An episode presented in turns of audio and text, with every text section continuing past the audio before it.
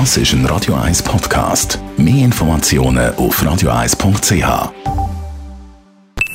Die Morgenkolumne auf Radio 1 präsentiert vom Grand Casino Baden. Grand Casino Baden.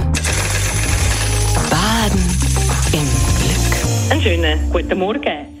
Kampf um Aufmerksamkeit und totale Kontrolle über soziale Medien und Schulplattformen. Unter dem leiden immer mehr junge Menschen.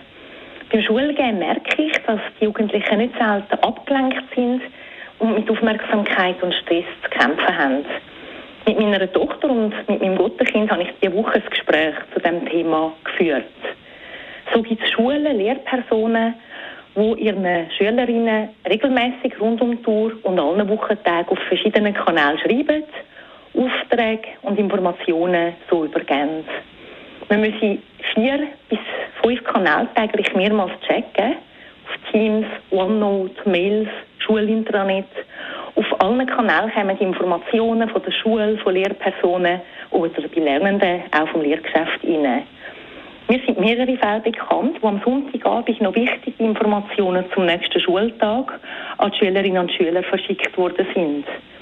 Das löst Stress aus und verpflichtet regelmäßig, auch am Abend und am Wochenende, in alle Plattformen hineinzuschauen. Lehrpersonen sehen, wenn jemand zuletzt online war, ob die Nachricht gelesen worden ist. Und auf OneNote zum Beispiel auch zeigt es an, wie lange jemand an was geschafft hat.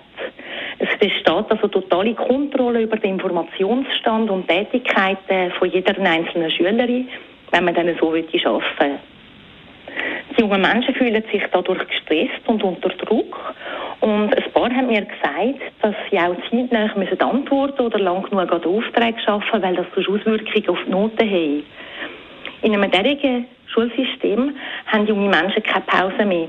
Von ihnen wird erwartet, dass sie auf allen Kanälen die ganze Zeit präsent sind, lesen und handeln.